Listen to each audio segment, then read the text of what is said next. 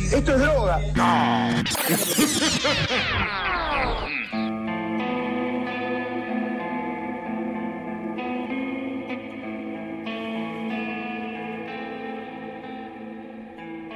Muy buenas, buenas a todos, ser oyente. Bienvenidos a una nueva edición de Mambo Criminal, o como nos han apodado nuestros escuchas, los hijos de mil puta que sacan un episodio cuando se les canta el culo. Yo soy el Muni, y conmigo, como siempre, los irreverentes Flor Cuncum y el doctor Santi Barriga. El doctor. El doctor. Me encanta, maldita falopa.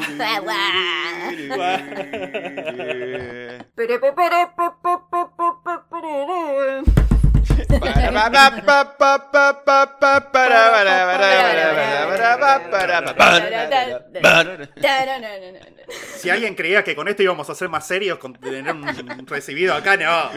Se equivocaron totalmente. De repente me voy a poner ahí con cara de eh, ojete con vinagre como Sokolinsky. No, olvidá. Ya fue, ahora te liberaste, boludo. No, va a ser un desquicio. Ahora me liberé de las garras de la facultad. Así que, bueno, no. le ganaste, estoy- boludo, le ganaste. Sí, bueno, este, estas semanas estuve muy, muy complicado con esto, muy esforzándome bastante para poder lograr lo que finalmente he logrado y justamente por eso tardamos bastante en sacar el episodio. Y después tardamos en recuperarnos de que lo hayas logrado, porque eso también hay que Ah, decirlo. bueno. La celebración, la celebración, Acá, o sea, se recibió él, pero lo celebramos nosotros. la celebración que es algo que no podemos hablar mucho porque, No. digamos, hay Mejor no. Aún hay heridos. La pasamos muy bien, de hecho, igual. La pasamos bastante bien y estoy muy contento de que hayan venido estas, estos dos humanos que están ahí hablando conmigo. Y nada, eso. ¿Qué quieren ahora? Recetas gratis no van a tener, olvídense. Yo quiero que todo el mundo se sienta culpable por habernos puteado en este tiempo, porque teníamos una excelente razón. Así que ahora la culpa la transforman en cafecitos. Uy, sí. Claro, totalmente. Ahora nos vienen camio- camiones llenos de café, boludo. Sí, sí, sí, totalmente. Sí, deberían caernos eso, por, por eso, por el esfuerzo. Como mínimo. de Santi en recibirse, el esfuerzo nuestro en festejarlo, el esfuerzo mío también de no haber muerto durante este año, increíblemente, a pesar de todos los accidentes bizarros que he tenido. Yo sabía que lo ibas a lograr. Sí, sí, sí. es sí. verdad. Y de hecho todavía, todavía no estás del todo repuesto. Eh, Hemos de decir que estás aún resfriado Sí, sí, sí. sí. hace, no sé, un mes. Hace como un mes, sí, sí, hace como un mes resfriado. Es, es el último intento del destino por matarme ante mi cumpleaños, pero no, no lo ha logrado. Muy bien, muy bien. Así que sí, estamos entre todas esas cosas. Y bueno, Flor que agarró la pala también. Ajá. Ah, sí, hemos, todos hemos logrado no morir, emplearnos, recibirnos. Sí, sí, sí, sí, sí, sí. Así que por eso, bueno, paciencia, somos tres freaks tratando de que no nos lleve la vida puesta por encima y nos empiezan a pasar todas estas cosas. Pero bueno, acá estamos. Claro, como hay gente que nos llama que piensan que estamos los tres juntos las 24 horas del día que podemos hablar en una videollamada con esos humanos. O este hijo de puta me hizo quedar como una vaga. Yo ya agarraba la pala de antes, solamente que la pala no me quería agarrar a mí. Entonces ahora tengo La dos palita, palas. Claro, una palita. Ahora tengo dos palas. O no tengo ninguna nunca, o ahora tengo dos juntas. Una palita medio, me- medio de, de- de cartón, tenía de plástico. Inconstante, hemos de decir. Inconstante, lo que Sí, se sí, dice, una palita de arenero. Sí, sí, sí, más inconstante que un tipo, la pala esa, pero. eh, pero sí, Me sí. siento personalmente atacada por eso. Un momento. Bueno, sí, sí, este. Nada. Por todas estas razones hemos tardado en sacar este episodio, pero bueno, queremos agradecerles igual la paciencia que nos han tenido y especialmente agradecer a aquellos que con paciencia y solidaridad nos han comprado cafecitos en esta larga ausencia. Yay. Yay. Primero al gracioso que se puso de nombre Micho, Tito, Gordo y Cabezón. Ajá. Funciona. Funciona, funciona. Yo ya me estoy riendo. Muy bien, muy bien. A Karen, Jimena, Mambita el Misterio, Terratman, Celi, Ima y Male que convidan arroz con pollito. Uh. Mambita el Misterio de vuelta, que volvió a aportar. Es, esa referencia al arroz con pollito quiero que sepan que lo entendí. Gracias, Imaima. Celi de vuelta, que también volvió a aportar y que nos informa que tiene un bisabuelo lobizón. Uh.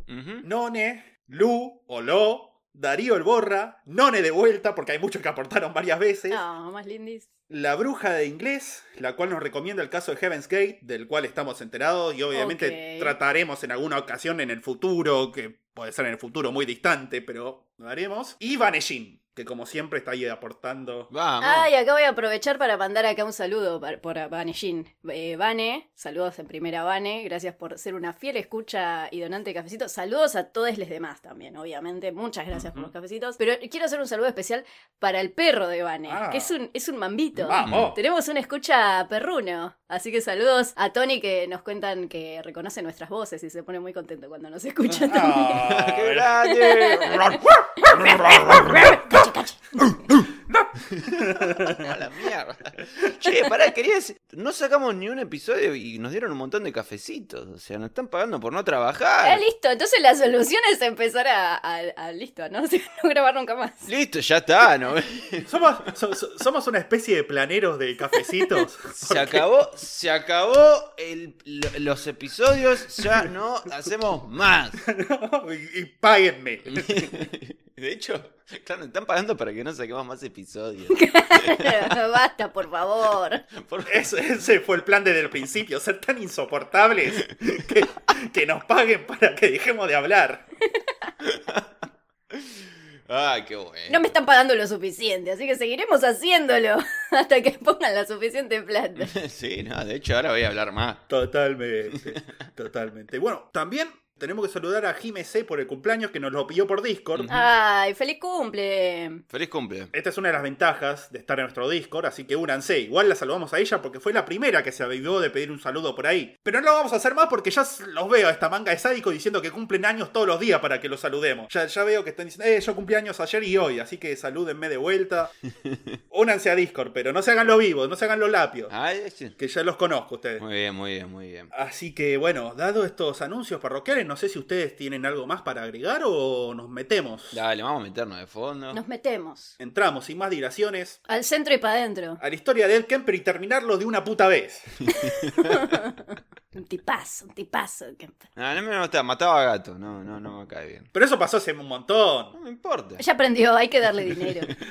ya prescribió. No, podés juzgar a la gente por los errores de su vida, boludo. Claro, no podés juzgar a la gente por nada. ¿No crees en las segundas oportunidades? Ni en las terceras, ni en las cuartas. excepto cuando matás gatos. Ok. Así No, así. no, sos muy intolerante, boludo. No hay, no hay que Está jugar. bien. Mató a los abuelos, eh, hizo... yo- pero gatos no, no, no. Cancelado, igual que Roger Waters. Exactamente, Claro. igual que hace 43 años que hace lo mismo y recién ahora dicen, ay, nazi. Eh, ya te hace un montón de años que viene matando gatos, boludo. Claro. Y vos lo estás cancelando ahora. Recién ahora te acordás de Por cancelarlo. eso, boludo, claro.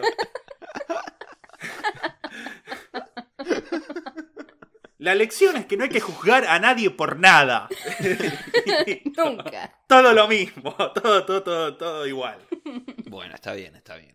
Bueno, ¿y ahora qué le picaba a Ed Kemper? ¿En qué habíamos quedado? Bueno, habíamos quedado después del doble asesinato de Rosalind Thorpe y Alice Liu. Fueron las últimas de las seis mujeres que mató durante un año y que mató, descuartizó y violó los cuerpos y cabezas y había canibalizado el resto, los restos también. Pero, como habíamos dicho en el episodio anterior, estaba volviéndose cada vez más descuidado e impulsivo en sus crímenes. No solo estaba deshaciéndose de los cuerpos en lugares donde eran más fáciles encontrarlos, sino que el tiempo entre asesinato y asesinato se iba cortando. Era evidente que el tipo estaba sacando una satisfacción menor y menos duradera de estos actos.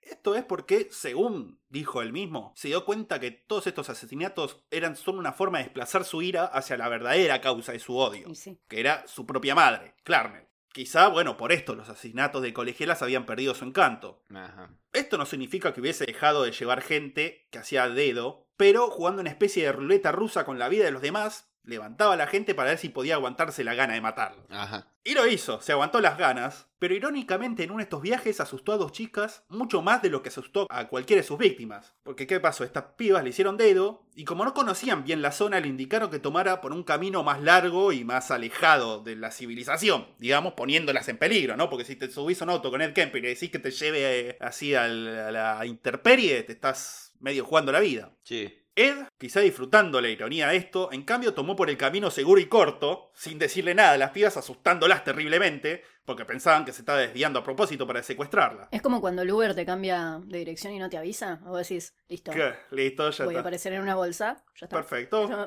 Bueno, yo lo quería o llegar a mi casa o morir, así que bueno, está bien. Claro, no me quejo de ninguna de, las de los dos outcomes. Claro. Cinco estrellas al conductor.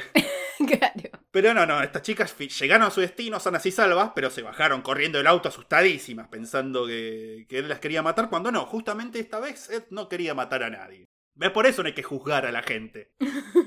Bueno, Ahora, más allá de estos pequeños juegos que hacía, el chabón, al no tener otra válvula de escape para su vida interna, la vida se le estaba descontrolando por todos lados. Por ejemplo, estaba bebiendo cada vez más todos los días. Y cuando no estaba escabeando en el bar de los canas, en el jury room, se tomaba el vino de la madre, la cual a su vez también estaba desarrollando un alcoholismo cada vez más pronunciado, y por eso este era un nuevo frente de conflicto entre los dos. Ya se llevaban para el orto. Era una hincha pelota la vieja. Ed era un psicópata de mierda. Encima se escabiaba el vino de la vieja. Estaba todo Y mal. encima te tomás todo el vino, boludo. ¿no? Claro. Límites. O sea, está todo bien, yo te puedo tolerar que tengas un montón de problemitas. Pero con el escabio no. No te tomes mi cerveza. O sea, no te tomes mi cerveza. ¿Quién se ha tomado todo el vino? Oh, Eh, oh, eh, oh. eh. Eh, tengo el castigo para Ed Kemper. Nada de matar por tres meses. Meses. Ni siquiera sale. claro, tal cual. No es ponche. Sí, sí, sí, sí, sí, sí, totalmente. Otro frente de conflicto parecía ser la higiene de Ed, porque una de las peleas más grandes que tuvieron se dio debido a la cuestión sobre si Ed debía lavarse los dientes más seguido o no. Este, evidentemente la vieja le decía, dale, lavate los dientes, sucio, tenés 24 años. A ver los dientes. Y Ed decía, nah, da cagada, que me voy a lavar los dientes. Hice tanta cosa mala que mirá si me vas a romper la pelota por no lavarme los dientes, ¿no? Sí, y después lo lamentó cuando tenía que ir al dentista. Me Imagino que, claro, después le dolían la muela o algo así y estaba llorando. Pero bueno, la cuestión es que por más que fueran por pelotudeces como esta, eran fuertísimas las peleas, tanto que llegaron a alertar a los vecinos, a quienes después él tranquilizó explicándole que esa forma de gritarse entre ellos era la forma que su madre y él se mostraban afecto. Qué lindo. Es que somos muy italianos. Claro, Claro, camperino. Claro, no es Ed Kemper, es Ed Kemper. ¡Eri! Como con un acento. ¡Eh, Eri! Eddie Kemper, ¿ah? Eddie. Eddie Kemper. ¡Eh, mamma! ¡Era questa spaghetti! Come se lo dire? Eh, va a mangiare lavarle los dientes, ¿ah? Es que va a lavarle los dientes. ¿Viste que hay algunos tonos que hablan así que se les rompe la voz? Eh, Pero ya- esos ya son tanos que están en las últimas. Estoy teniendo un déjà vu. No, es que, es que muchas veces te pones a hablar en italiano, No, boludo. para mí te dejó traumada el, el chatarrero, porque salió como muy estertorio, como... Uh, el chatarrero de ayer. No les cuento, de repente apareció el chatarrero, pero este buscó el peor megáfono que había, eh, que alrededor, no sé, buscó el peor de todos y lo puso arriba y empezó.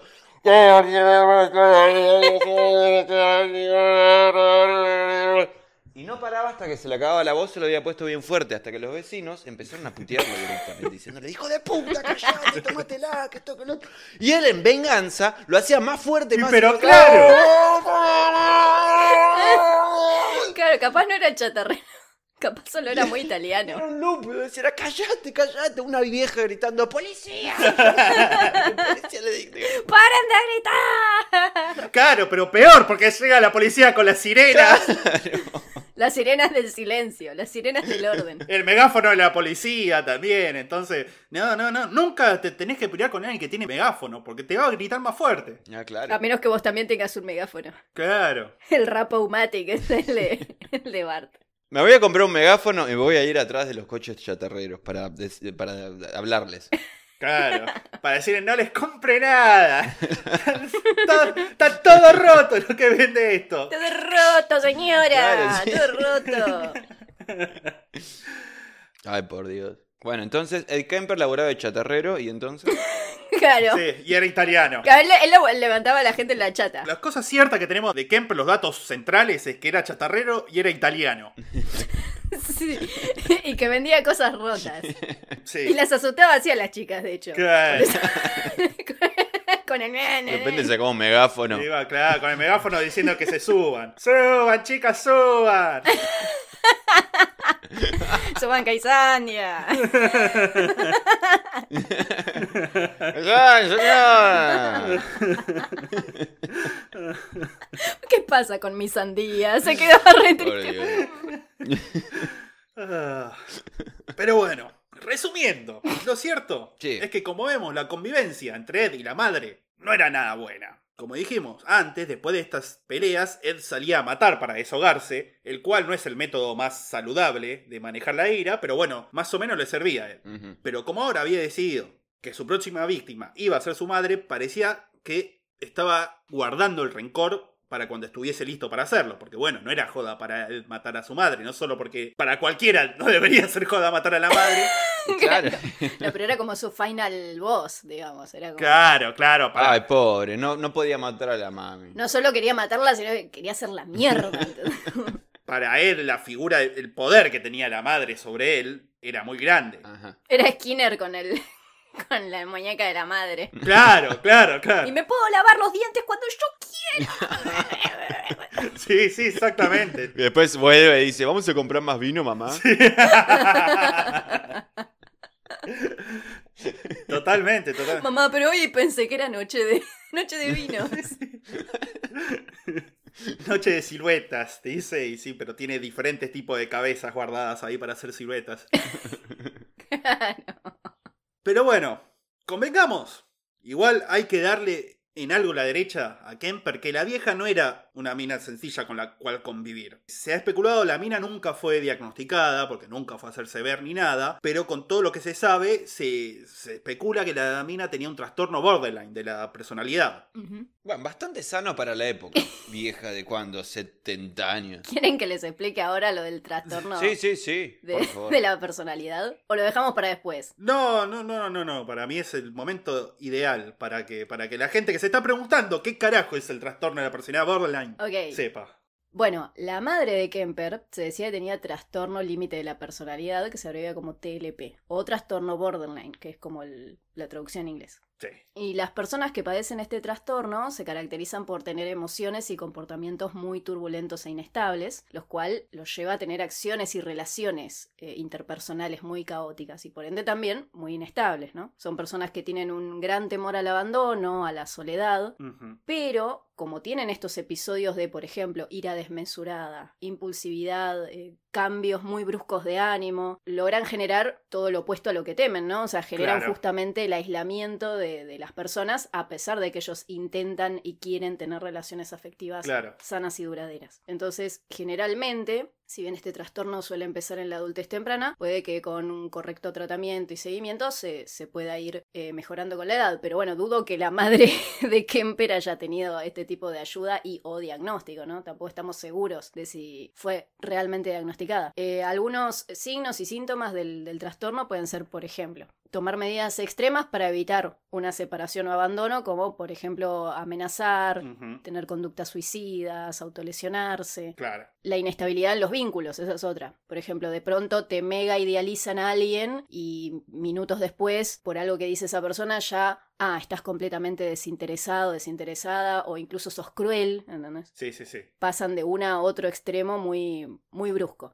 También pueden tener cambios muy rápidos y polarizados de, de identidad y de imagen. A la mierda. Incluso cambiando de un día para el otro, eh, metas, valores, todo su aspecto. Pueden llegar a tener episodios de paranoia o incluso llegar a percibirse a sí mismos como personas malas o como si no existieran o con un continuo sentimiento de vacío. Los comportamientos impulsivos también pueden ser muy riesgosos, o sea, por ejemplo, ponerse a eh, apostar mucho o conducir imprudentemente o tener sexo inseguro, gastar en exceso de golpe, darse atracones, abusar de sustancias o autosabotearse el propio éxito. Incluso ponele, aunque tengan una relación afectiva linda, sana y todo eso, eh, abandonan o maltratan a la pareja o a lo que sea, este, hasta sabotearlo. Pero toda la gente más interesante es así entonces. bueno, eh, entonces eh, casate con la mamá de Kemper. Lo haría si pudiera. Ahora ve, a ver, ¿quién es, quién tiene- quién es el más límite de la personalidad límite? Ahora los mambitos nos van a decir, vamos a hacer un concurso y el ganador se va a ganar un viaje a Las Vegas con muchas drogas, Claro, todo con todo lo que pueda gastar y un coche que funciona solo a mínima a 100 Claro. kilómetros por hora. y le vamos a pinchar todos los Y forros. con la mamá de Kemper esperándote allá. Claro. Así que, bueno, es de entenderse que la, la infancia de Ed haya sido mega complicada, ¿no? Criándose con una madre así. Sí, claro, claro, claro. Y conviviendo con una madre así. El tema es que es esto, claro, pones una madre con este trastorno y a un psicópata, y bueno, sale esto. Sale- Y sí. Sale Ed Kemper. Un pequeño niño psicópata. Lo cría con una madre borderline. Y bueno, te sale Ed Kemper. O te sale Wildcamper o Jesús, ¿viste? Ahí es como algo bien que apostás. Claro. Da igual, no, no hay mucho. No hay mucho más en el medio. No, no, no, no. Claro. No, no hay mucho más en el medio. Pero bueno, imagínense, claro, con todo esto, así era la convivencia de la casa Kemper. En esta época, como dijimos, él mismo dijo que estaba guardándose para animarse después a matar a la madre y por eso no estaba matando, porque además no le generaba tanta satisfacción seguir matando a chicas de la universidad. Aunque tampoco hay que descartar que en este parate en los asesinatos, los sentimientos de paranoia que comenzaron a aflorar en Ed tuvieron mucho que ver. Esto se ve que, por ejemplo, en febrero de ese año, 1973, había caído en cana Herbert Mullin, que era el otro asesino serial que estaba dando vueltas en el lugar, porque recuerden que había, había varios asesinos dando vueltas justo ahí en Santa Cruz, California, en ese año, tanto que el lugar llegó a ser conocido como la capital mundial del crimen. Mira. Entonces Ed pensó, por un lado, que con Mullin tras las rejas, toda la atención de la policía podía volcarse hacia ahora los asesinatos de Ed, que iban a estar todos entonces investigándolo a él. Y por el otro, también pensó que si no hacía nada durante par de meses, podía llegar a convencer a la policía de que Mullin era el asesino también de las chicas que había matado Kemper. Sí. Astuto como un zorro. Mm. Pero lo cierto es que Mullin confesó todos y cada uno de sus propios crímenes, aduciendo que una voz en la cabeza le ordenaba matar gente para evitar un terremoto catastrófico. Ah, bueno, tiene sentido. Claro, y mirá, y no hubo ningún terremoto catastrófico, así que no podemos afirmar que no tenía razón. Y la verdad, Claro, ¿cómo sabemos que no tenía razón? Quizás él nos estaba. Quizás él era nuestro salvador. Claro, Nuestro verdadero Mesías. exactamente, exactamente, no lo sabemos, no podemos afirmarlo ni negarlo. Es como la película esa de. No me encantó, pero la de Shyamalan, la que hizo hace poco, la de, de Cabin in the Woods. Que vienen tres locos religiosos y secuestran Sí. a una familia y les dicen: Tenemos que ir matándolos uno por uno porque si no van a empezar a haber catástrofes climáticas y todos vamos a morir porque es el apocalipsis. Inchequeable. Claro, Inchequeable. claro, claro, bueno, evidentemente inspirado en este caso, porque, porque sí, así es como se explicó Herbert Mullin en sus asesinatos. Lo cierto es que el tipo no se adjudicó ninguno de los asesinatos de Kemper. El chabón fue y dijo, sí, yo maté a este, a este, este, este, este, este, este, este y este, pero esos no, los otros no. No, a mí no me quieras encajar. Claro. Cosas que no son mías. Claro, claro. Y debido al modus operandi de cada uno, la policía ya sabía que se trataba de asesinos diferentes, por lo cual la investigación de los asesinatos de Kemper continuó. Y en parte, para seguir teniendo información, y en parte por su creciente alcoholismo, Ed se la pasaba en el jury room casi todos los días, en donde se pegaba altas borracheras. Y mirá que hay que emborracharse siendo de Kemper, ¿eh? porque es un ropero el chabón. Sí, sí, sí, sí. Sí, sí, sí, pero escabiaba mucho toda la noche, todo el día. Una noche, luego de pasarse toda la velada bebiendo tequila, casi se confiesa con otro parroquiano del lugar, un ex policía, que así estaban los dos medio en pedo, y le confesó, en realidad que fue agarró y le dijo, mira, este año, este último año estuve haciendo cosas terribles, cosas malísimas, cosas que si te dijera no, no querría ser más mi amigo. Y el otro dijo, ah, sí, Kemper, qué chistoso que sos. Este Kemper, el viejo Kemper, siempre haciendo bromas. Siempre haciendo broma, anda, anda a dormir que estás borracho, le dijo, y, y no pasó nada con eso. Y él al otro día se despertó, resacó, su dijo, qué pelotudo, menos mal que no dije nada. claro. Lo que hizo, lo que sí hizo como buen paranoico, es comprarse otra pistola.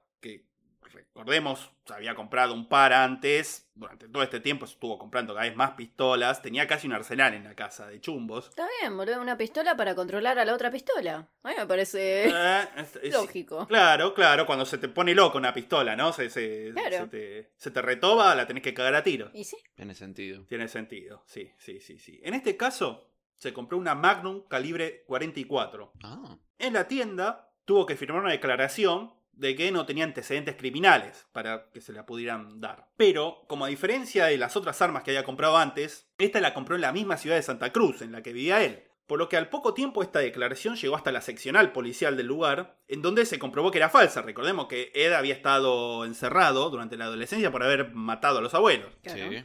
Ahora, estos antecedentes habían sido borrados cuando le dieron el alta psiquiátrica, pero lo que fue borrado en realidad fue la causa de por qué estuvo preso, no que había estado preso. Claro, el récord estaba todavía. Claro, entonces la policía vio que había mentido en la declaración, no sabían bien por qué, Pero como lo conocían, al chabón del bar, dijeron, nah, este es un chabón, no es, no es peligroso ni nada. Mandaron a un policía novato a confiscarle el alma, a, a confiscarle el arma en la A la casa. mierda, boludo. Te confiscan el alma. Sí, boludo. Es jodida la policía yankee, boludo. No les cabe una, boludo. No les cabe una. Entonces mandaron al policía novato, que primero llegó y se equivocó de casa. Entonces estaba, dale, abrí la puerta, eh, dale, sacame el arma. No le abría nada porque primero no era ahí la casa, no había nadie. Por ahí el que estaba, el que estaba decían, yo no soy Eddie, no le voy a abrir la puerta a este. Mirá si es uno de los Hola, sí. ¿Usted es Ed Kemper? No, soy Ned Kemper. Perdón. Dale su alma, Kemper. El proceso. Tengo trabajo mañana. Bien por él, cobró vida. Bien por él, cobró bien. Fue el propio Ed Kemper el que le hizo saber esta confusión cuando llegó. Estaba con la prometida. Habían salido a pasear, llegó a la casa, vio al cana y dijo, sí, aquí estás buscando eh, a Ed Kemper. Ah, sí, soy yo, le dijo el chabón gigantesco. Ajá. El oficial dijo, bueno, ¿en qué quilombo me metí? Claro, si soy yo, pa. ¿Qué pasa, pa? ¿Qué pa- ¿Se te ofrece algo, pa? Totalmente. Bueno, el oficial, el policía le dijo, mira, estoy acá para confiscar el arma. Y Ed, que tenía, como dijimos, ya un arsenal de armas ilegales, porque todas las armas que tenía Ed eran ilegales, no podía ¿Cuál tener... de todas? Claro. El chabón se hizo el boludo y dijo, ah, sí, un arma bastante grande la que buscas, ¿no? Y el oficial le respondió, sí, una Magnum 44, dándole a él la respuesta sobre cuál era el arma que debía entregar. Idiota. Ahora, la Magnum la tenía dentro del auto, pero Ed se había olvidado de tantas pistolas que tenía. Entonces dijo, bueno, vení, entramos a mi casa, te la doy y listo. Ahora, el tema es que además de todas las otras armas ilegales que tenía en su habitación, también tenía los objetos personales de las víctimas que guardaba como trofeo. Entonces el chabón decidió que si el tipo se daba cuenta de todas las cosas que tenía, iba a agarrar uno de sus chumbos, iba a matar el cana, iba a matar a su prometida e iba a matar a su madre. Los iba a matar a todos, porque se había hinchado las pelotas. Los voy a matar, los voy a matar a todos. Entonces lo decidió en un segundo. Claro. El chabón dijo, hay una forma muy sutil y precisa de escapar de esta situación, que es como una partida de ajedrez bien jugada. un chocolate, creche, ven chocolate. ¿no? Pero no, por suerte no tuvo que llegar a esto, porque antes de llegar a su habitación se acordó que el chumbo que buscaba el cana estaba en su auto. Se dio media vuelta y dijo, ah, no, pará, lo tengo en el auto. Fueron hasta el auto, se la dio, el chabón se la confiscó. E increíblemente parece que esa fue la única acción de la policía, ya que no parece que hubo ningún otro tipo de consecuencia para él, ni siquiera pagaron una multa, nada más le quitaron el arma y dijeron, no seas boludo. Y nada más. Pero yo pensé que habíamos olvidado lo de mis abuelitos. no, Sonso, acordate que eso todavía tiene... Ah, bueno, bueno, está bien. Mm, Bueno, que tenga buen día, ¿eh? Que tenga buen día, oficial. Gracias por su servicio, oficial. Ojalá encuentren a ese que anda matando a todas las chicas. Que no soy yo. Que tiene armas como estas que están acá. Y ojalá encuentren a la dueña de esta cartera. Sin embargo, este encuentro cercano con la ley aumentó la paranoia de Ed, el cual creyó que había sido su propia madre, que odiaba sus armas, y además un poco lo odiaba a él también, que lo había denunciado.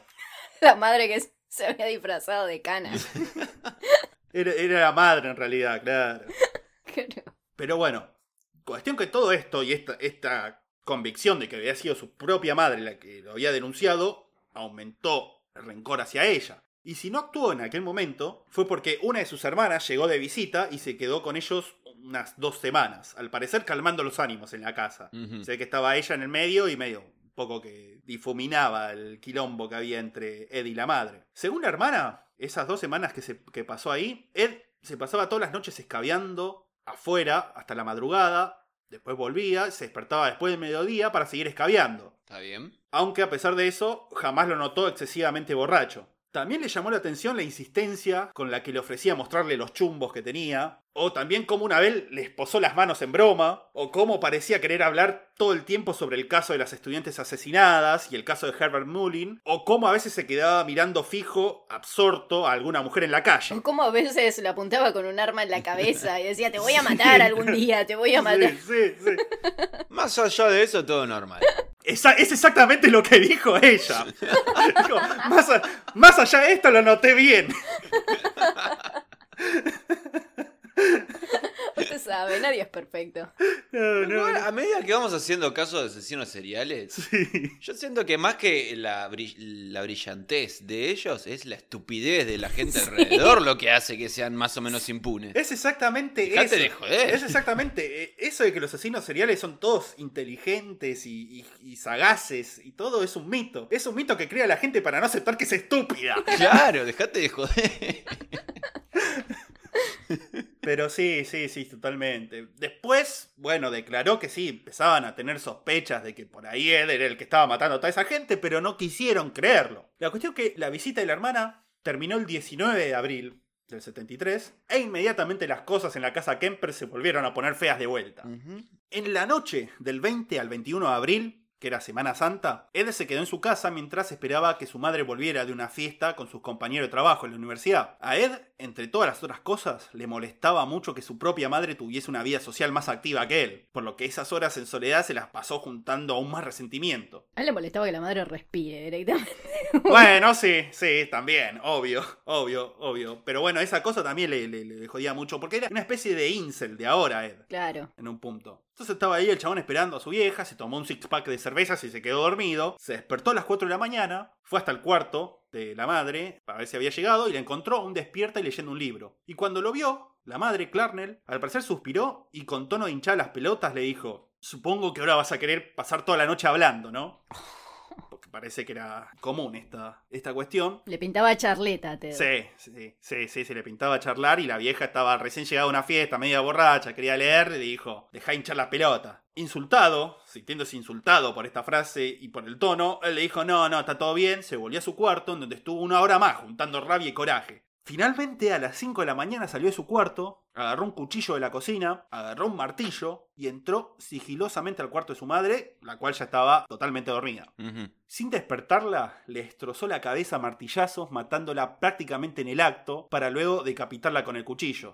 Demostrando el poder y la dominación psicológica que tenía ella sobre él, Ed declaró después que lo sorprendió lo fácil y lo rápido que fue matarla. Onda, le acabas de romper la cabeza a martillazo mientras dormía, así que va a ser fácil y rápido matarla, pero bueno. Claro, aparte es una señora, tipo, no es que Sí, se claro. está cargando a la, la mole, ¿entendés? Claro, que dijo, mirá qué loco, qué fácil que fue Ah, matarla. Bueno, pero para él era eh, un monstruo de 5 metros. Claro, Claro. claro, totalmente. La cuestión es que, bueno, la decapitó y con la cabeza en sus manos recordó una frase que ella le había dicho en una de sus últimas peleas. Según el testimonio de Kemper, Clarnell le habría dicho: Hace siete años que no tengo sexo con un hombre por tu culpa, mi hijito homicida. Recordando esto, Ed, según sus palabras, humilló la cabeza decapitada de su madre y después le dijo: Ahí tenés, mamá, ya tuviste sexo de vuelta. Se entiende, ¿no? Claro. Se entiende. Pero esto no fue suficiente, porque después llegó la cabeza hasta el living de la casa en donde la puso en un estante y le gritó durante una hora, desahogándose de todo el odio que sentía por ella, y después se dedicó a lanzarle dardos en la cabeza. Aunque otras fuentes dicen que los dardos se los lanzó a los genitales, no a la cabeza. Pero bueno, en algún lado le tiró dardos. Y en un último acto de violencia contra el cuerpo de su madre, y un acto muy simbólico también, le arrancó la lengua y las cuerdas vocales y las tiró por la trituradora basura, intentando de esa manera destruir lo que él llamaba el arma más poderosa de su madre, que era su voz. Claro. Irónicamente parece que la lengua de Clarnell era demasiado dura hasta para la trituradora, porque se trabó y empezó a escupir los restos sin triturar hacia Ed. Lo que el chabón consideró como el último ataque de su madre. Y sí, boludo. Claro, claro, hasta después de muerta le seguía gritando la madre. Él dijo que se dio cuenta de esta ironía y no pudo evitar reírse del hecho. Pero bueno, después de haberla matado, violado y todo eso, sí, se lo tomaba con más calma, se ve que, que le gritara a su madre. Ajá. Después de esto volvió al cuarto, donde había quedado el, el cuerpo de su madre y tuvo sexo también con el cuerpo. A todo esto ya se había hecho de día y Ed decidió que debía festejar lo sucedido como que respondía, por lo cual se fue al jury room, al bar de vuelta. Obvio que Ed no estaba totalmente en sus cabales para este momento. Estaba nervioso y excitado, tanto que llegó al bar, se encontró con un tipo que le debía 10 dólares y decidió que iba a cobrarse la deuda o lo mataba al chon en el acto si no le daba la guita. Por suerte para el tipo, Ed tenía el dinero y se lo devolvió gustoso a Ed, el cual agradecido por el gesto usó esos 10 dólares para invitarle un trago al chabón. A la mierda. Era el pollo cuando cobra la, la deuda en el primer episodio. Claro, claro, totalmente. Y el otro chabón dijo, ah, qué tipazo, qué sed, mirá. Son tipazo. El chabón se quedó en el bar hasta las 5 de la tarde, escabeando. Después volvió a la casa y en un acto que no se entiende muy bien todavía por qué, llamó por teléfono a la mejor amiga de la madre, Sally Hallett, y le dijo que estaba preparando una fiesta sorpresa para Clarnell y que le invitó a ella que fuera a la casa para, para la fiesta. Sally aceptó la invitación Sí. y él preparó todo su arsenal de cuchillos y armas para matarla cuando llegara.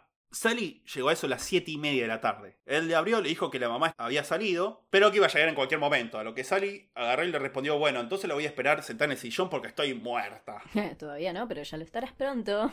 Claro, claro. Bueno, el tema es que la frase, bastante profética, parece que asustó a Kemper, que en su creciente paranoia creyó que esta frase de Sally significaba que ella se había dado cuenta de sus intenciones homicidas. Por lo cual, al carajo, todas las armas blancas que había preparado, la golpeó en el estómago a Sally, la tomó por la espalda y la estranguló con los brazos grandote que tenía el chabón. Recordemos que el tipo medía 2 metros, pesaba 130 kilos. La levantó en el aire directamente con los brazos y le quebró el cuello, no la estranguló. Ajá. Después, Kemper declaró que tuvo un orgasmo mientras la mataba a, la- a Sally. No en todos los asesinatos le pasó esto, pero en este sí. Después decapitó el cadáver, como siempre, ¿no? Con respecto de por qué mató a esta mujer, Kemper dio distintos motivos en diferentes ocasiones. En principio dijo que lo hizo para ganar tiempo, porque Sally era la única que podría descubrir la ausencia de Clarnell antes del comienzo de la semana. Hasta el chabón podía llegar a inventar que las dos mujeres se habían ido de viaje juntas para explicar sus ausencias. En otra ocasión, sin embargo, dijo que su madre y Sally habían tenido una pelea un tiempo antes y que la frustración que Clarnell había sentido al respecto la había llevado a tener más peleas con Ed. Por lo que su asesinato no solo había sido para deshogarse las peleas que había tenido con su madre por culpa de ella, sino también habría sido una especie de venganza por su madre, por la frustración que había sentido ella. Madre a la que había asesinado, descuartizado y violado ese mismo día, ¿no? Pero bueno, Detalles. sentido de honor de, de Ed es insondable. También en otra ocasión, Kemper dejó entrever que entre Sally y su madre había algo más que solo una relación de amistad, sino que eran más bien amantes. Ah. Sobre qué significaría tal relación para Ed no lo sabemos, y ni siquiera sabemos si esto lo dijo en serio en broma, pero bueno, queda ahí para la especulación. Lo cierto es que después de hacer esto, volvió al jury room a tomarse un par de birras más y a hablar con la policía sobre el asesino de las colegialas, que era su rutina más, más querida. Después de un par de horas volvió a su casa, en donde tuvo, o según algunas fuentes intentó tener sexo con el cadáver de Sally, parece que no, no pudo levantar el chabón, y después se tiró a dormir exhausto, luego un día tan largo y movido, en la cama de su madre, aún llena de sangre y con el cadáver de ella al lado.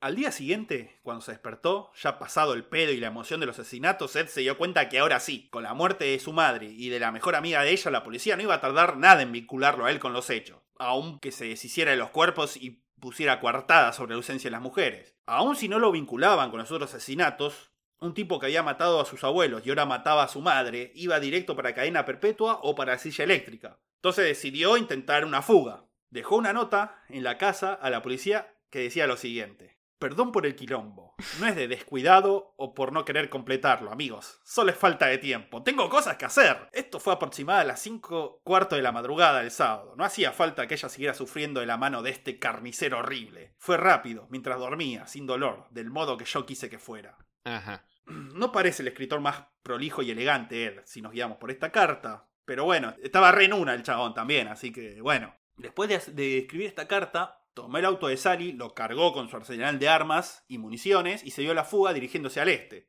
Llegó hasta Reno, Nevada, en donde alquiló otro auto, lo volvió a cargar con todas las armas y siguió su ruta por otras 18 horas, recorriendo el estado de Utah, parando solo para cargar nafta, comprar bebidas y pastillas de cafeína que lo mantenían despierto y alerto. ¿Hay pastillas de cafeína? En Estados Unidos parece que sí. Arre. Y no sé si acá habrá también, no sé. Acá hay café aspirina. Bueno, ¿ves? Ahí tenés. Que es cafeína con aspirina. Ahí tenés. Pero parece que estas son más fuertes. Parece que estas las usan los camioneros allá para estar despierto todas las horas que les lleva ir de costa a costa del país. La cuestión que son muy fuertes estas pastillas y Ed estaba en un estado casi de delirio. Entre no dormir y estar a pura pastilla, estaba como loco. Él estaba en A Beer for Me. Sí. Beer for you.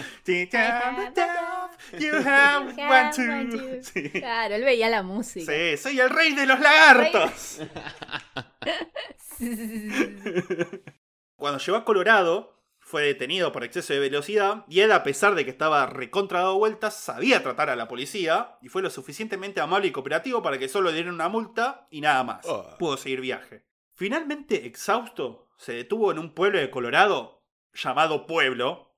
así se llama el pueblo. Pueblo. Bueno, Pueblo Town. Bueno, como dijimos, estaba cansado, bajando de todas las pastillas que se había tomado y además se sentía incómodo con el lugar. Porque recordemos que Ed, excepto la primera infancia, había pasado casi toda su vida, tanto libertad como preso, en una pequeña parte de California. Salirse del estado ya le parecía toda una proeza, y para alguien con tan pocas habilidades sociales como él, y además joven, recordemos que tenía 24 años en, esta, en este momento Ed, se le iba a hacer muy difícil la vida de fugitivo. Además, se imagina que, toda la, que la policía ya había encontrado los cuerpos de su madre y que toda la policía del estado había, estaba persiguiéndolo, estaba dándole casa. Entonces iba a ser una cuestión de tiempo para que alguien lo encuentre. Además, teniendo en cuenta que él medía dos metros y Claro. era chabón grandote, tampoco podía pasar desapercibido nunca. Y además, después de haber matado a su madre, el cual era lo que más quería desde su infancia, no le había sentido a seguir su carrera criminal.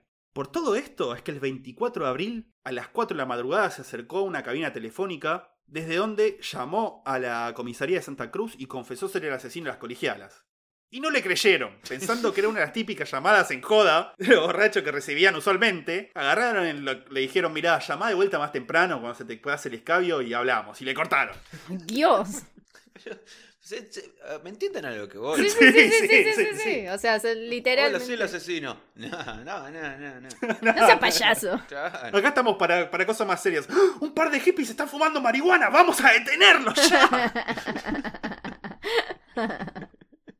Pasás un par de horas, volvió a llamar y de vuelta no le dieron bola. Volvieron a pensar que estaba jodiendo. Esta vez directamente dijeron, flacos, dejá de romper la pelota que estamos laburando. Dejanos hacer nuestro trabajo que estamos buscando un asesino. Sí, claro. Volvió a intentarlo un par de horas después. Y esta vez medio que empezaron a creerle al chabón, insistente, el tipo nos está llamando cada cuatro horas diciendo que es el asesino, pero cuando intentaron rastrear la llamada, se cortó por una falla electrónica. Falla electrónica. Sí, sí, una falla de los cables de, tele- de teléfono, se cortó la llamada. Agotado ya Kemper, hinchado las pelotas, él también delirando todavía de la cantidad de pastillas y al borde del quiebre emocional, Kemper consideró que estas tres llamadas fallidas eran una señal del destino para seguir con su fuga. Y sí. Pero de vuelta, volvió a pensar. El chabón, no me sé manejar con la gente, no tengo habilidades sociales, mido 2 metros, peso 130 kilos, voy a ser reconocible en todos lados, me conviene más entregarme y ya, porque tarde o temprano voy a caer en cana. Entonces, con las últimas monedas que le quedaban, volvió a llamar, y esta vez agarró, llamó y dijo, mirá, soy Ed Kemper, estoy llamando hace un montón, soy el asesino serial que están buscando. La puta que lo parió. Casi le cuelgan de vuelta porque el chabón que lo atendió lo conocía Ed del Jury Room, del bar. Y dijo, este boludo de Kemper haciendo joda, está borracho de vuelta. El buen Kemper. Ya lo conoces. Claro, harto Kemper agarró y dijo, flaco, anda a mi casa. Anda a mi casa y fíjate que está mi madre y su mejor amiga muerta. Y agarró y les pasó el número del teléfono público y le dijo, llamame, anda, mirá y después llamame, yo voy a estar acá. Claro. No me voy a ir a ningún lado. Es más, me voy esposando. Sí. Yo me voy metiendo en la celda. La cuestión es que agarraron y dijeron, bueno, ¿sabes qué? Mandá una patrulla a la casa, fíjate que esté todo bien. Y después cuando... Manda al novato otra vez. Otra vez. Pobre no va. Sí, vos ya sabés dónde vive, ya fuiste, andá para allá. Entonces fueron y obviamente entraron y encontraron los cadáveres de las dos mujeres, encontraron los objetos personales de las víctimas que se había quedado, encontraron también una carta enviada específicamente a Ed de parte del equipo de campaña presidencial de Richard Nixon, agradeciéndole por la militancia de Ed durante la campaña. Esto, a ver, era una atención que se le daba a todos los que habían militado durante, todas, durante las elecciones. No es que Ed fuese una persona conocida y especial para Nixon, ¿no? Lo curioso es que durante las elecciones, Kemper al final se dio vuelta y terminó votando al otro candidato, George McGovern, el cual perdió por paliza ante Nixon, pero se ve que nadie se enteró del comité de campaña de Nixon y le mandaron igual el agradecimiento. No tiene nada que ver con esto, pero dato curioso. Entonces, la cuestión es que, confirmado al menos este doble asesinato, la policía de Santa Cruz se contactó con sus pares de pueblo para informarles que tenían un asesino serial gigante, peligroso, sin dormir, con exceso de cafeína y armado hasta los dientes en el lugar y si podían porfi. si podían porfi detenerlo. Por fin. Les enviamos al novato. Envíen al novato que se lleva bien con ellos. Anda vos que sos el amigo. Es su segundo día. Sí, sí, sí. La cuestión que parecer la policía de pueblo era más seria que la de Santa Cruz, porque fueron de toque, no dijeron, no, vos me estás cargando y le colgaron, no, no. Fueron hasta ahí, hasta donde estaba Kemper al lado del teléfono, y agradecieron que el chabón no puso ninguna resistencia. Fue totalmente cooperativo. Se dejó arrestar tranquilamente, lo llevaron a la comisaría del lugar, en donde Ed, como muchos asesinos seriales hacen, comenzó a confesar absolutamente todo con lujo de detalles, ante la mirada atónita de los policías de pueblo, el cual recordemos está en otro estado, en una época donde no había internet, pero no había tampoco estaciones de noticias nacionales. Por lo tanto, no tenían ni idea de lo que estaba hablando. No sabían del asesino de Colegiala, de Santa Cruz, ni nada. Claro. Pero como el chabón contaba todo con tanto lujo de detalle, le creyeron inmediatamente y dijeron, bueno, tengamos cuidado con este chabón, tengámoslo acá hasta que llegue la policía de Santa Cruz, ojo con este, que peligroso. La cuestión es que finalmente llegó la policía de Santa Cruz, se lo llevó, con ellos de vuelta, Ed estuvo todo el viaje disfrutando la atención que recibía, contando todos sus asesinatos, todos sus crímenes, todo lo que había hecho con los cadáveres. Además de congratularse a sí mismo por haberse entregado, porque no quería seguir matando más. En un momento en el camino de vuelta pararon en una estación de servicio para comprar comida, cargar nafta y todas las cosas, y parece que una mujer muy joven y atractiva pasó cerca del auto, al lado de la ventana de Kemper, lo cual le provocó al chabón un episodio de vómitos. Y después le dijo a sus acompañantes que era una reacción que a veces tenía cuando veía pasar una mujer muy hermosa. Y especialmente cuando no podía matarla. Claro. Entonces estaban ahí, en el señal de viaje, le preguntaron por qué la obsesión con la decapitación, y él le respondió, y cito. Y lo de la cabeza eran algo así como si fuesen trofeos. Viste que la cabeza es donde está todo, el cerebro, los ojos, la boca, es la persona en sí. Cuando cortás la cabeza, el cuerpo mueve. Y dicen que el cuerpo no es nada sin la cabeza, pero eso no es cierto. Queda un montón de la chica aún sin la cabeza. Aunque claro, la personalidad ya no está más. Mm, Bueno. Bueno, eh, no veo fallas en su lógica. Claro. Mientras todo esto pasaba, allanaban el auto de Kemper en Santa Cruz, en el que encontraron diversas manchas de sangre y pelo de sus víctimas. Pero la corroboración más efectiva de la confesión de Ed fue cuando él mismo llevó a la policía hacia los diferentes lugares a donde se había deshecho los cuerpos y que la policía no había encontrado aún. Claro. Tanto en la maleza de California, en las montañas y en los bosques, como también la cabeza de Cinta Yal, que seguía enterrada en el jardín de la casa de Kemper. ¿Se acuerdan que que la había enterrado justo abajo de la ventana de la pieza de la madre? Sí. Porque, según él, a ella, a la madre le gustaba que la gilara la mirada desde abajo. Como si fuese poco esto, Kemper también se ofreció a que le interroguen con el detector de mentiras para aseverar que efectivamente él era el asesino, cosa que no era necesaria con tantas pruebas. Pero bueno, el chabón se, que, se ve que quería hacer todos los trucos de la policía, porque ya que estaba y ya ahí... que lo iba a hacer una vez, boludo, el chabón. Claro, Y mucho para atrás. ¿Cuándo vamos a volver? claro, claro, sí, no iba a tener mucha más oportunidad de hacer esto. Finalmente, con todos estos elementos fue acusado de 8 homicidios en primer grado. Y aunque dada la confesión se podría haber obviado todo el proceso de juicio, él quería intentar la buena y vieja defensa de inocencia por locura. No, está usando la defensa de Mel Gibson. No podemos descartar que hizo esto para romper las pelotas o para regodearse en la atención que recibiría, aunque lo más probable era que intentase que lo mandasen a un hospital psiquiátrico en vez de una prisión, porque libre y no iba a quedar, nunca. Pero bueno, podía intentar que lo manden ahí a un hospital en vez de la cárcel. Claro. Para el juicio se le otorgó como abogado público a James Jackson, el mismo que había defendido a Herbert Mullin y a John Frazier, que había sido el asesino en masa antes que ellos dos. Así que la fiscalía ya medio lo tenía montado en un huevo al tipo, porque además el chabón se lo tomaba muy en serio su laburo y durante la etapa previa al juicio presentó recurso tras recurso para retrasar o cancelar el proceso. Igual todos fueron denegados, así que comenzado el juicio se dedicó a pleno a demostrar la inocencia de Kemper por razones de locura.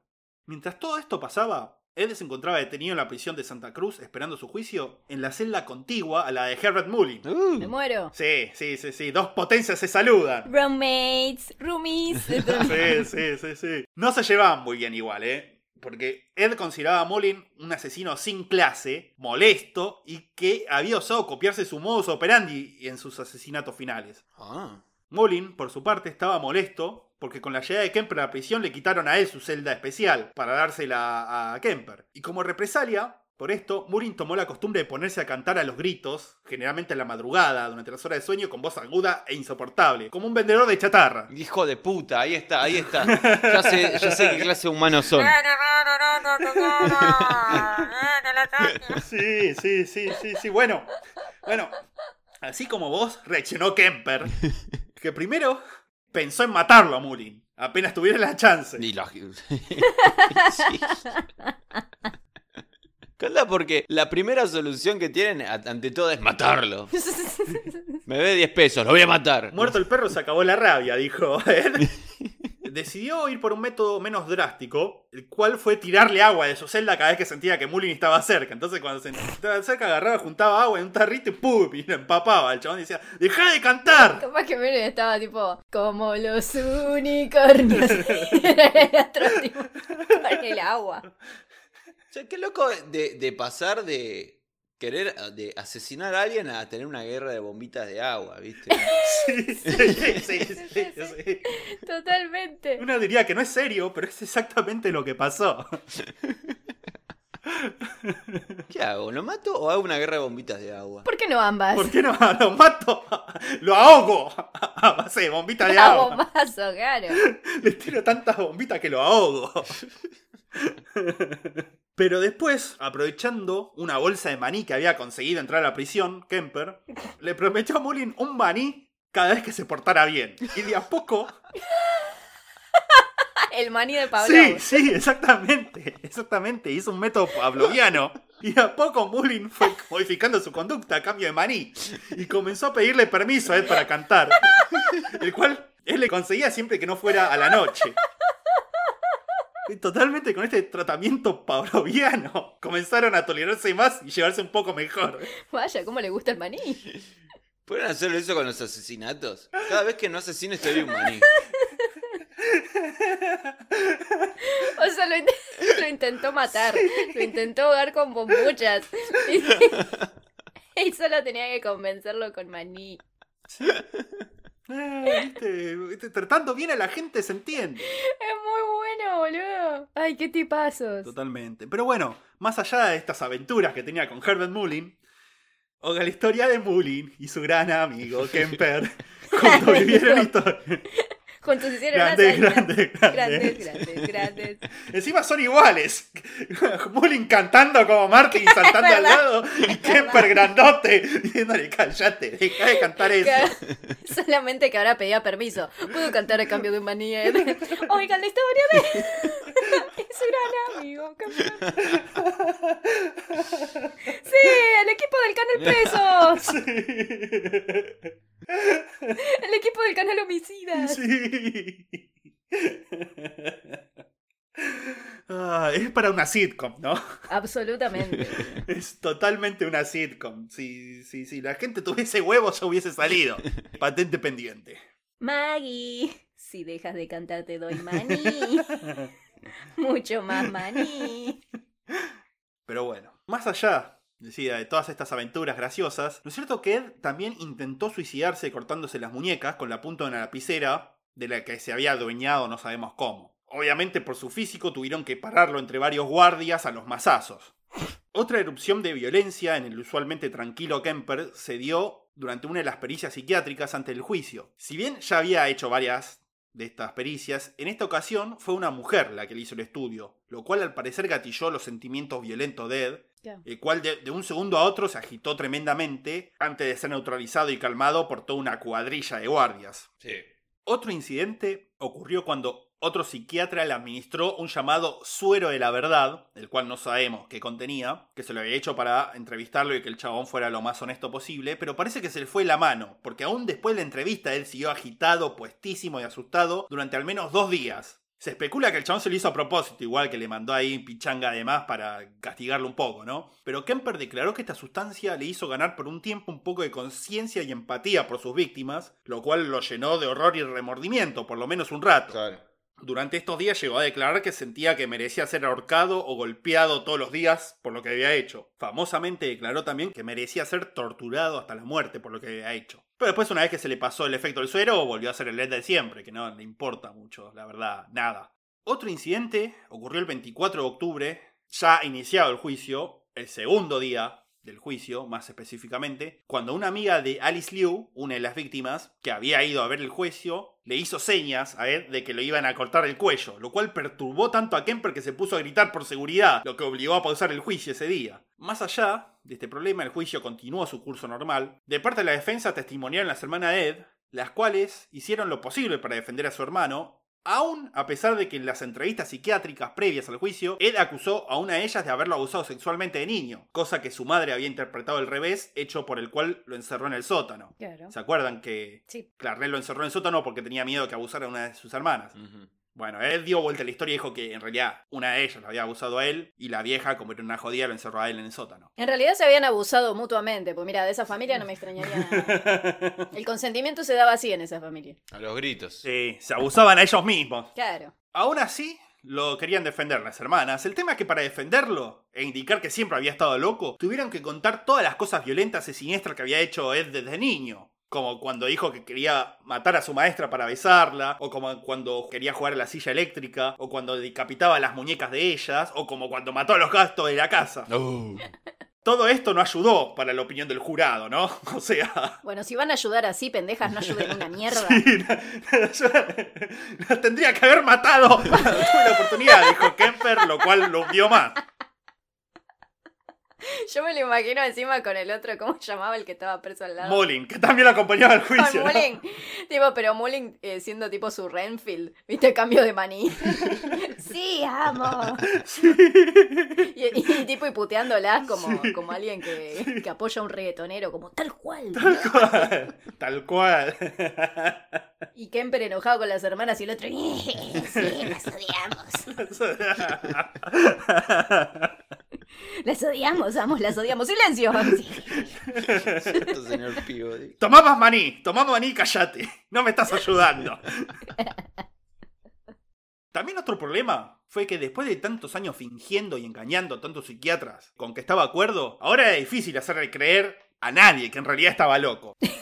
Claro. Es como el Juanito y el lobo al revés. Es como el lobo y el Juanito. Sí, sí, como Lope y Juanito. Además, los psiquiatras, con el orgullo de gremio herido por la forma en que había sido boludeado durante todos los años, por Kemper y bajo el fuego de las críticas de la sociedad por haberlo dejado libre al principio, se le fueron al humo todos, y ninguno dudó en calificar a Kemper como un sádico sexual y psicópata, lo cual era. Viendo que muy rápidamente el juicio se le estaba poniendo en contra, Ed intentó suicidarse otra vez, o al menos hizo más una mímica de suicidio, cortándose superficialmente las muñecas, otra vez con una lapicera que no sabemos de vuelta cómo consiguió, intentando quizá ganarse la simpatía del jurado o del público. Pero esto le jugó en contra, ya que lo que se preguntaba la gente era cómo un tipo que había matado tan fácilmente y sin remordimientos a ocho mujeres inocentes podía ser tan malo para lastimarse a sí mismo. Y sí. Sí. O sea, acá, vos sabés cómo matar gente. ¿Cómo no te puedes matar a vos mismo? ¿Cómo es que te cortás un poquito? Claro. La cuestión que, luego de llevarlo al hospital donde lo cosieron, le recetaron unas pastillas sedantes y antidepresivas, las cuales Ed, al volver a la prisión, como no estaba deprimido de verdad ni nada, las cambió a otros reclusos a cambio de comida, seguramente a cambio de maní para darle a Herbert Mullin. Había un mercado de maní negro ahí. Sí, sí. El maní japonés era más valioso que el maní normal. Obvio. Ah. Claro. Y el maní con la cáscara, no sabe lo que es. Uy, el con chocolate, puf. No, eso, eso es rico. Ahí es, es rico. Te, podías- te podías comprar un Herbert Mullin por tres maní con chocolate. Claro. Estaba maní saborizado con miel. Sí, sí. Leyendo los viejos favoritos. Que le- es la lectura favorita del otro. Totalmente. Ingredientes: sal, Sal. fragmentos de maní triturado. Garrapiñada. Claro, ya empezaba tipo a, a frotar la celda. Maní con caramelo, Claro, maní con claro, miel, claro. maní con chocolate. y- y- Cuando salga de aquí tendré mi propio barco manicero. claro, claro. Bueno, tanto que a él le empezaron a decir el manicero, cosa que no le gustó un carajo. Seguro tu vieja ni la sintió. le- Lo rebardea. Y no, le decía que si estaba muerta ya. Obvio que la sintió. Como la tuya. La chicana entre los asesinos. ¿viste? No, mamá, vení para ti. Claro, le, le tiraba una bombucha de agua ya cuando se enojaba. Ahora, en entrevistas posteriores, Ed declaró que se cortó por la culpa que le causaba lo bien que lo trataban sus carceleros en comparación con los actos horrorosos de violencia por los que él estaba encerrado, una vez demostrando ser un chupaculo de la gorra, como siempre. Eh, Sí.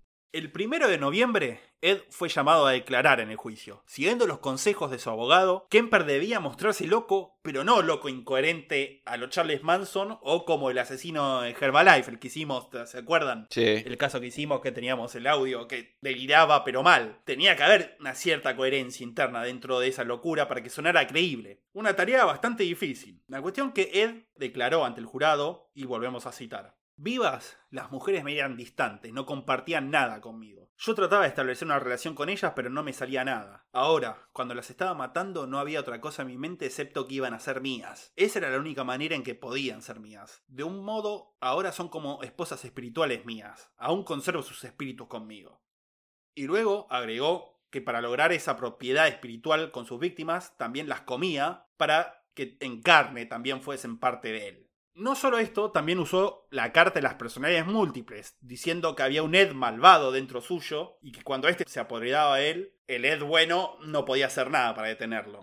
Con respecto a esto, hay otra famosa frase de Kemper, la cual dice: Cuando veo a una chica linda, una parte de mi mente quiere salir con ella, tratarla bien y hacerla feliz. Y la otra parte se pregunta cómo se vería su cabeza en una estaca. Todas frases muy célebres, muy choqueantes, pero que no sirven mucho para un juicio, para ganar la simpatía del jurado, ¿no? Y no. Irónicamente, mientras Ed daba su testimonio, el juez tuvo que llamar a la sala al orden varias veces, especialmente por los ruidos hechos por un grupo numeroso de mujeres jóvenes que se habían acercado para ver a Kemper de cerca. Las famosas groupies de los asesinos seriales. Exactamente. Fenómeno surgido paralelamente a los asesinos seriales, como vimos en el juicio de Ted Bundy, ahí tuvo su máximo pico, ¿no? Este fenómeno, pero siempre irónicamente, Ed, que no podía conseguir minas de ninguna manera, matando un par ya tenía ahí un séquito de groupies. lo cual no está bien, no lo hagan. La gente, los tipos que nos escuchen y, están pasando, no lo hagan. La cuestión que, bueno, seguía el juicio queriendo demostrarse arrepentido por las cosas que había hecho. Él también confesó entre lágrimas que sentía mucha pena por los padres de las mujeres asesinadas. La cuestión es que lo dijo así, ¿no? En inglés dijo fathers, refiriéndose nada más a los papás, a los varones. Se dio cuenta enseguida del fallido y agregó que también sentía pena por las mothers, por las madres, pero bueno, había sido un desliz muy notorio. La cuestión que, luego de testificar, de vuelta en la prisión, Ed intentó suicidarse otra vez, descosiéndose los puntos que le habían hecho las muñecas luego del intento anterior. Los guardias, la cuestión es que los guardias ya hartos de esta pantomima lo cagaron a palazos y pidieron que los trasladaran a otra, presi- a otra prisión con unidades de hospital para ahorrarse todo el drama de los traslados en la ambulancia y todo eso. Sí. El pedido fue aceptado y Ed fue trasladado a la facilidad médica para presos de Vacaville, en donde el trato era mucho más leve con los reos. Tanto es así que esta prisión era conocido como Disneyland para el submundo criminal de California. Era literalmente nos vemos en Disney. claro. Y una vez que logró este traslado, se acabaron los intentos de suicidio de Kemper para siempre. Era evidente que este era el objetivo en realidad de Kemper, que lo trasladaran ahí. Aún en medio del juicio, Kemper seguía manipulando el sistema. Como el pabellón de los evangelistas acá, digamos. Claro, más o menos, más o menos. Ahora, en los últimos días del juicio se dio por parte de la fiscalía el golpe knockout para la defensa de Kemper. Se le mostró al jurado las grabaciones en video de las confesiones de Kemper que había hecho a la policía apenas la habían entregado, en donde estaba el chabón contando con lujo de detalles y en un ánimo bastante jocoso todos sus asesinatos, violaciones y mutilaciones. El día anterior, al cierre del juicio, la casa del abogado de Kemper se prendió fuego. El tipo resultó ileso y el incendio fue considerado como accidental. Pero siempre estuvo la leyenda, la creencia de que alguien del pueblo de Santa Cruz, harto de que el tipo siempre tratara de hacer zafar a los asesinos más terribles del lugar, tomara la decisión de hacer karma por mano propia.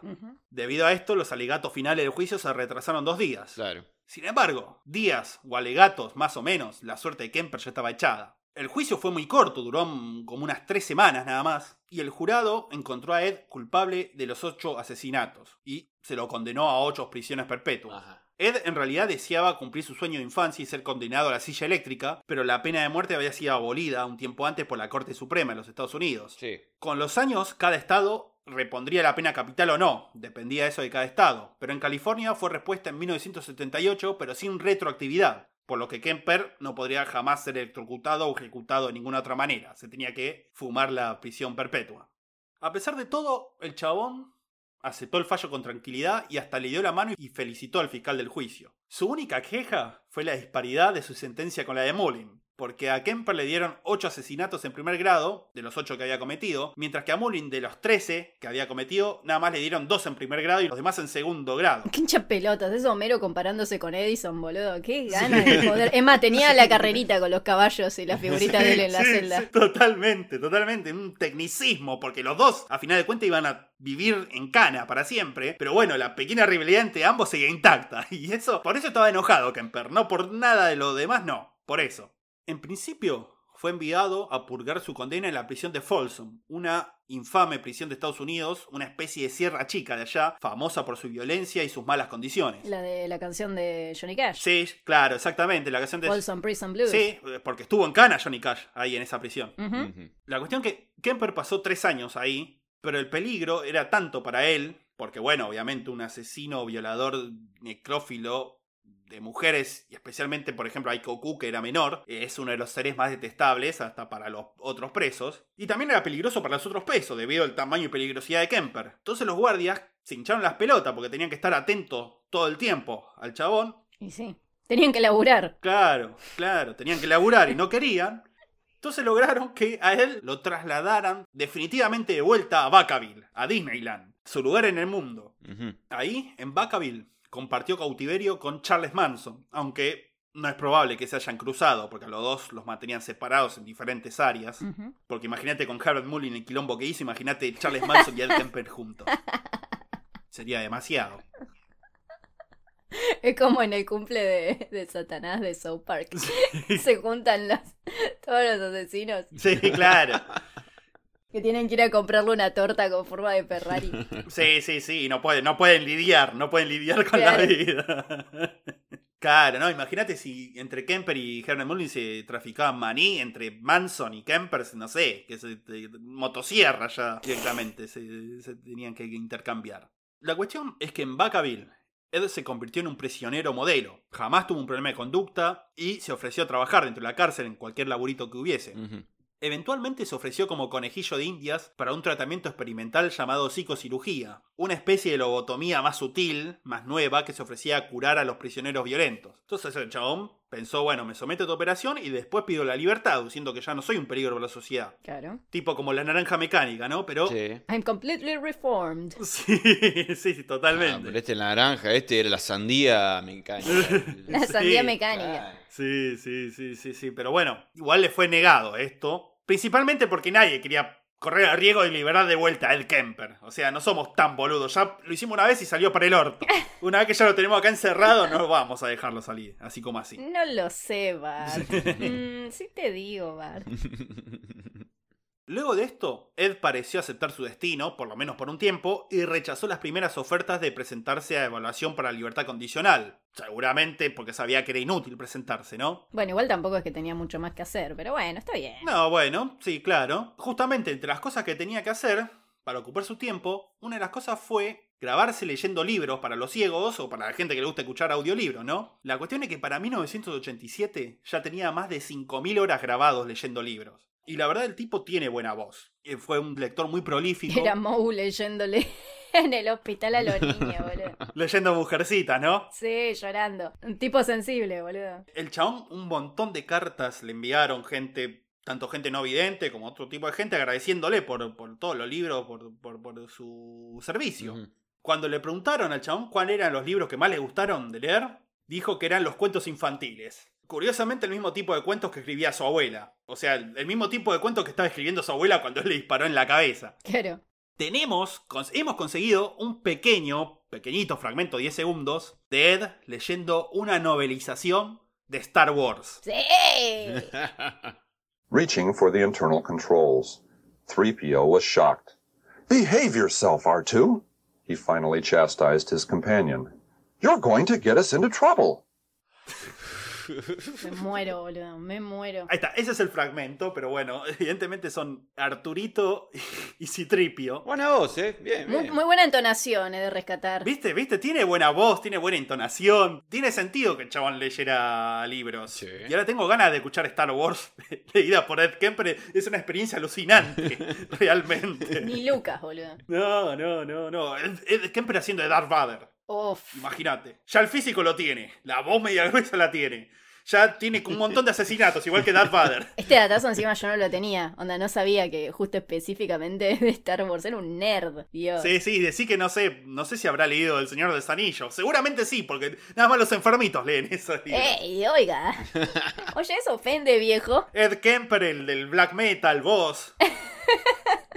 Pero la contribución más grande, quizá, hecha por Kemper a la sociedad, fueron sus entrevistas con John Douglas y Robert Ressler, los agentes del Departamento de Ciencia de Conducta del FBI, o sea, los Holden Ford y Bill Tench de Mindhunter en la vida real. Ajá. Claro. Ya hablamos de esto en el primer episodio. Ya hablamos de que tienen que ir a ver Mindhunter. Ya, ya mismo. Aunque no importa que lo hayan cancelado, no importa. Sí. Eh, le- cierra más o menos bien la historia, así que vayan, vayan a verlo. Sí, creo que sigue estando en Netflix. Creo que sí, creo que sí. Si no, piratenla, no importa. Que se joda Netflix por cancelar la mejor serie que hicieron.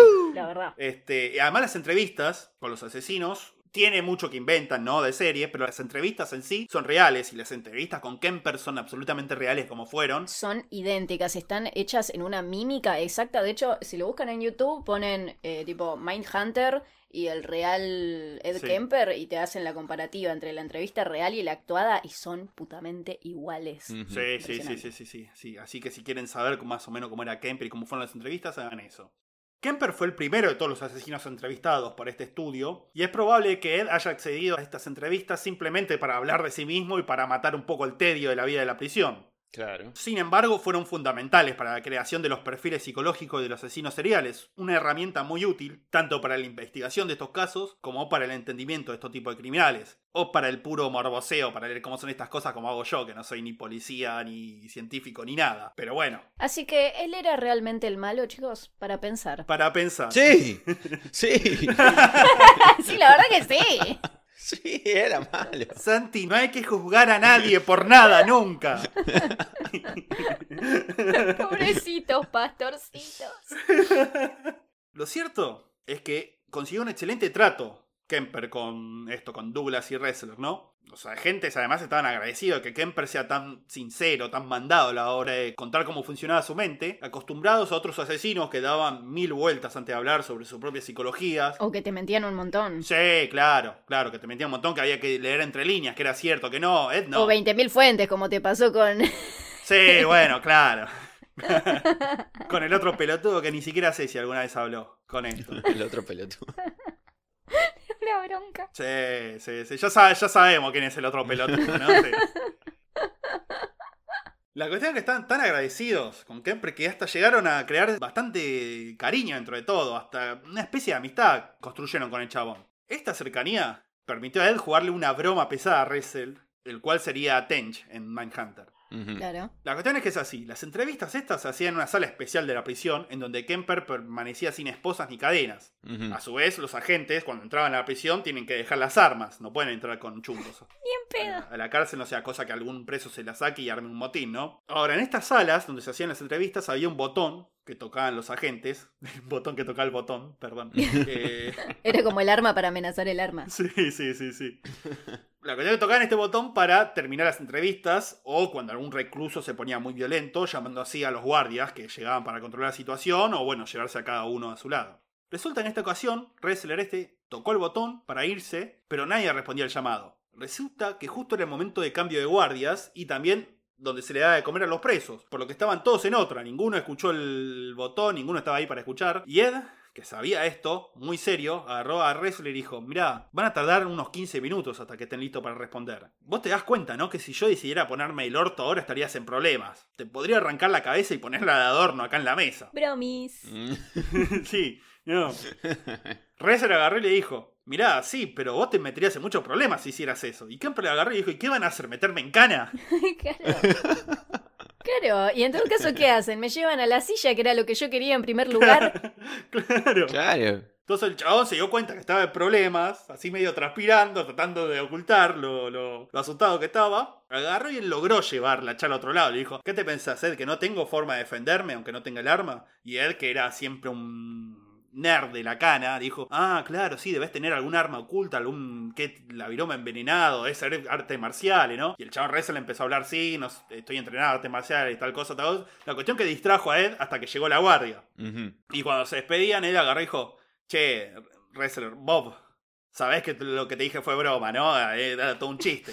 Y el chabón dijo, sí, sí, obvio, Ed, está todo bien, pero a partir de ahí nunca más volvió a acercarse tan personalmente, ni quedar tan vulnerablemente expuesto a otro asesino Eso serial. creo que estaba en la serie, ¿no? Sí, creo que sí. Esa broma. Eso lo cambian- Sí, lo cambian como un que No poco. es tan larga aparte, pero creo que sucede ahí Claro. como que él le dice, che, mirá qué jugado que estás acá, como te regalaste. ¿Eh? Sí, sí, sí, sí, sí. Pero no me Lo cambian un poco, sí, sí, lo cambian un poco, creo que cambia un poco el contexto, pero sí, sí, sí, está.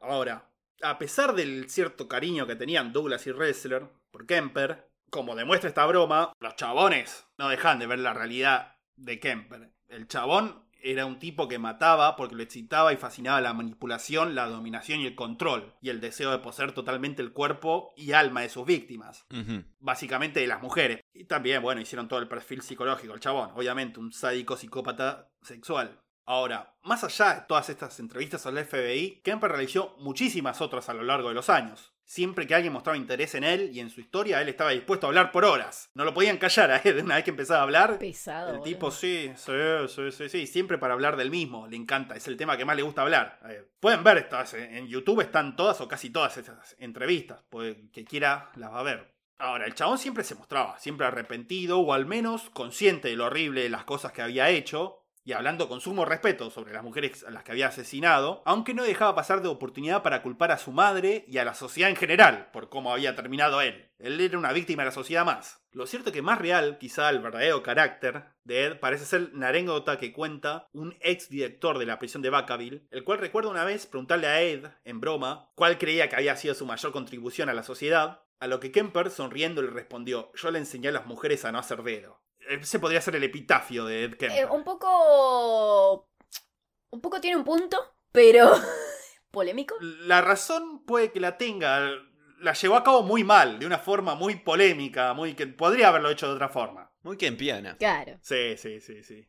Ahora, con el pasar de los años, parece que Kemper decidió que quizás sí podía tener alguna chance de libertad condicional, por lo que comenzó a presentarse a las audiencias para esto. Ahora, obviamente, las audiencias negaba los hechos más escabrosos de sus asesinatos, como el canibalismo, por ejemplo. Decía, no, eso es todo mentira, lo dije en su momento para hacerme loco o para. porque me gustaba choquear a la policía, pero la verdad no, no hice nunca eso, ese tipo de cosas. Sí la maté, sí la decapité, sí, pero no me comía a nadie, no, no, no, no tenía sexo después con los cuerpos, no nada. Obviamente nadie le creyó y le fueron siempre continuamente negadas la libertad condicional, ¿no? Pero aparte faltaban cachos del cuerpo, no es que. O sea, era muy fácil de corroborar. Se lo comieron los animales, se lo, comió, se lo comieron los, los gorilas. Se lo claro. comieron. Típicos gorilas de California. Sí, el gorila californiano, exactamente. Claro. ¿Cómo no están familiarizados con.? Claro, Ustedes deberían conocerlo, más que nadie. Hay en internet una transcripción de la última o una de las últimas de estas audiencias en 2017. Eh, es muy larga y mucho, mucho, mucho papeleo legal dentro de todo eso. Pero hay una parte en donde se nota que el paso de tiempo y varios problemas de la salud parecen haber hecho mella en Kemper. Quizá por ahí no tanto en la inteligencia, sino más bien en su capacidad de ocultar su psicopatía. Digo esto porque en un momento de la audiencia le preguntan al tipo, bueno, si ahora vieras a tus abuelos, si pudieses hablar con ellos, ¿qué le dirías? Esperando obviamente una respuesta del tipo, y le dirías que estoy muy arrepentido, que lo siento mucho, que Claro. todo eso, ¿no? Etcétera. Y a esto, en uno de los quizás los ejemplos más claros de lo que es la psicopatía, Kemper respondió, y la cosa es que mis abuelos, yo a ellos los maté por la espalda, así que no saben que fui yo, así que no tendría que decirles nada. Dios. Bueno. O sea, de nuevo, sí, but yes, but. claro. O sea, el chabón, la mente del chabón claro, funciona así. Yo lo maté por la espalda. No saben que lo maté yo, no les tengo que decir nada, que lo siento mucho. ¿Por qué le Los diría eso? policías se quedaban como el meme ese que está así como apuntando para arriba con el dedo con la boca abierta y después de- eh, eh, se queda callado. Claro, totalmente. Y obviamente le fue negada la condicional con el chabón respondiendo este tipo de cosas, ¿no? Sí. Pero ¿cómo, el boludo? Q de 198 que tenía. Eh, bueno, sí. Y claro, y porque ya está viejo, ya no puede ocultar lo psicópata que el chabón. Obviamente, la respuesta que tenía que darles era, y le diría que estoy muy arrepentido, que lo siento mucho, que... Claro. No, le dijo, y ellos no saben, no le tengo que decir nada. Siguiente pregunta. No lo ve, no lo siente. Si no lo veo, no es, eh, no es ilegal.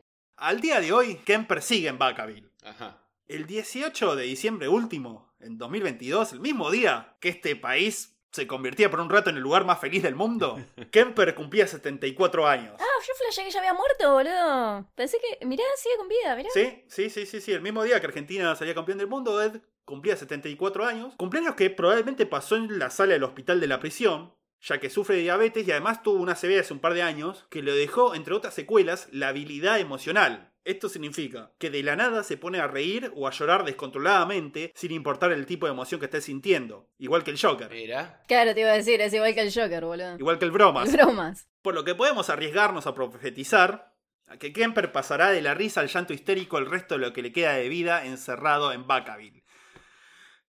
Y así terminamos por fin esta historia, que al igual que la de Bandy tenía demasiada información, así que voy a ser feliz por un rato, hasta que eventualmente hagamos a Jeffrey Dahmer o a John Wayne Gacy o a alguno de los otros peso pesado. Oh, cagamos. No los mencione, boludo, que ahora hasta que no hagamos a Dahmer no nos van a dejar romper las bolas. Ya lo hacen, ya lo hacen. Es verdad, lo vienen haciendo desde el principio, de hecho. Sí, ya No es lo que no los escuchamos, hacemos que, que no, pero eventualmente van a llegar. Paciencia, paciencia. Así que bueno, van a llegar en el futuro, muy en el futuro. Los próximos episodios voy a procurar, por lo menos lo que tenga que investigar yo, que sean más breves para mi salud mental. Aunque no prometo nada, ¿no? Porque quizás la semana que viene vengo corriendo y digo, vamos a hacer un episodio de la Segunda Guerra Mundial de 44 Como haces partes. siempre, que decís que no vas a jugar más al pez y ahí estás, boludo. Sí, ya sé, por eso, por eso no prometo nada. Pero bueno, la cuestión es que terminamos al fin de esta puta historia, esta trabajadora sexual historia de Ed Kemper, de una vez por todas.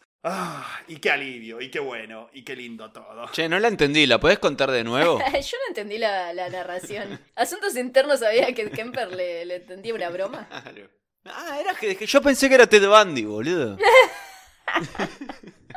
Yo voy a pedir un subsidio a, a la Dirección Nacional de Podcast por trabajo insalubre, por bullying y, porque, porque ya no puedo conmigo mismo. Pero más allá de esto, ¿qué le.? Mirá, mirá, Muni.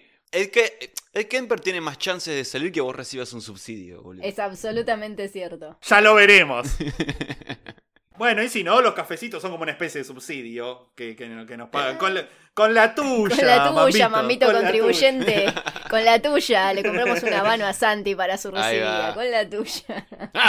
Con la tuya, con la tuya, totalmente, totalmente. Así que bueno, ¿qué les pareció esta, esta inconmensurable historia de Ed Kemper III? El asesino de colegialas. Faltaban más rayos láser Sí. para mí. Sí, sí. Como que. mm, algo. Bueno, Algo no, no. Bueno, pero eso, eso tanto rayo láser como sables láser lo podemos conseguir. Si alguien que nos escucha puede conseguir el audiolibro de Kemper leyendo Star Wars, se lo agradecería. Creo que más que los cafecitos, ¿eh? Creo que Lo suben al drive que nunca creamos para los libros. Que en breve, en breve lo haremos, lo prometemos. en breve lo haremos. Sí, sí, sí, subimos ahí el, el audiolibro de él leyendo Star Wars, porque lo necesito. No sabía que lo necesitaba, pero lo necesito. No, yo sigo insistiendo en lo mismo, como que están un poco muy sobreestimados a los asesinos seriales, porque para mí, más que la mi- misma inteligencia de ellos, es la estupidez de quienes los rodean. Totalmente. Absolutamente. Totalmente. ¿Sí? Totalmente. Sí, sí, sí, sí. Bueno, creo que eh, algo que hacemos bien en esto es desmistificar un poco la, la supuesta brillantez de los asesinos seriales. La gran mayoría son unos pelotudos.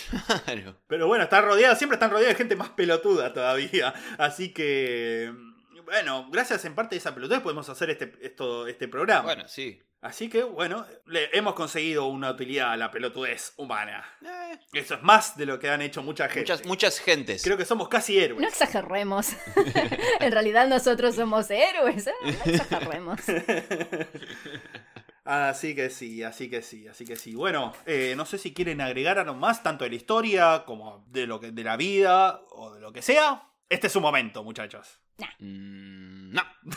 Excelente, me encanta, me encanta así lo, lo eficiente, lo, lo expeditivo que somos. Nada de esto, nada. Exacto. Bueno, bueno, está bien. Yo, bueno, como siempre, como siempre saben, Mambito, siempre agradeciendo que nos escuchan, que nos comparten, nos comentan, nos sigan, nos putean y nos toleran, que nos compren cafecitos, que nos sigan en Instagram, que se unan al Discord, que nos sigan en Spotify o donde sea que nos escuchen. Manito arriba, todo, toda esa huevada, básicamente. Y nos estaremos viendo dentro de no sabemos.